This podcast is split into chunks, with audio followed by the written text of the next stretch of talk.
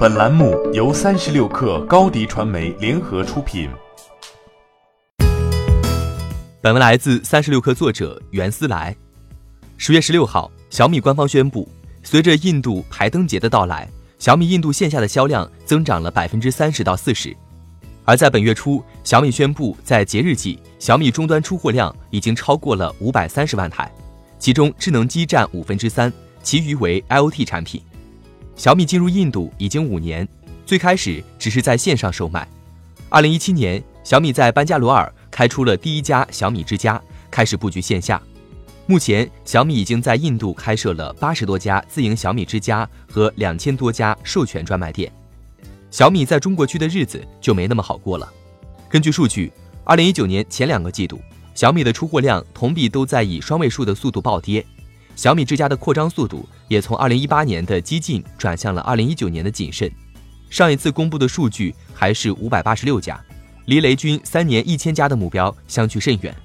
相比在中国区的退守，小米在印度风头正盛。根据 IDC 的数据，小米二零一九年第二季度在印度市场的占比已经达到百分之二十八点三，出货量为三千六百九十万台，超过三星，稳居第一。最近刚刚发布的 Redmi Note 八系列也卖得很热闹。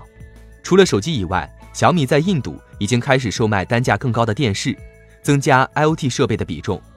根据小米印度负责人的说法，小米智能电视今年在印度的销量相比2018年增长了四倍。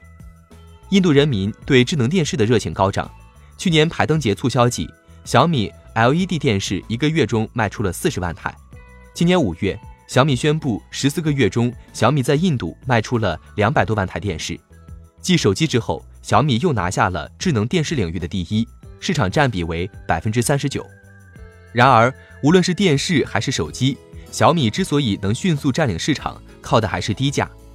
帮助小米在印度打出名号的是一款五十五英寸的四 K 电视，售价为三万九千九百九十九卢比，只有传统老牌 LG、三星、索尼的一半。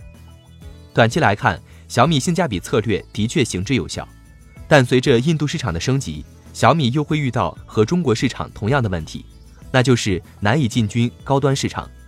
小米需要趁着印度市场还未成熟，迅速提升品牌溢价。但随着华为、OPPO 和 vivo 在印度攻势的加速，留给小米的时间和空间或许并没有那么充足。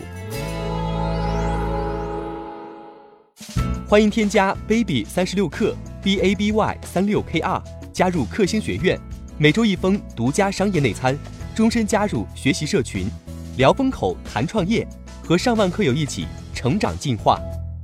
高迪传媒，我们制造影响力。商务合作，请关注新浪微博高迪传媒。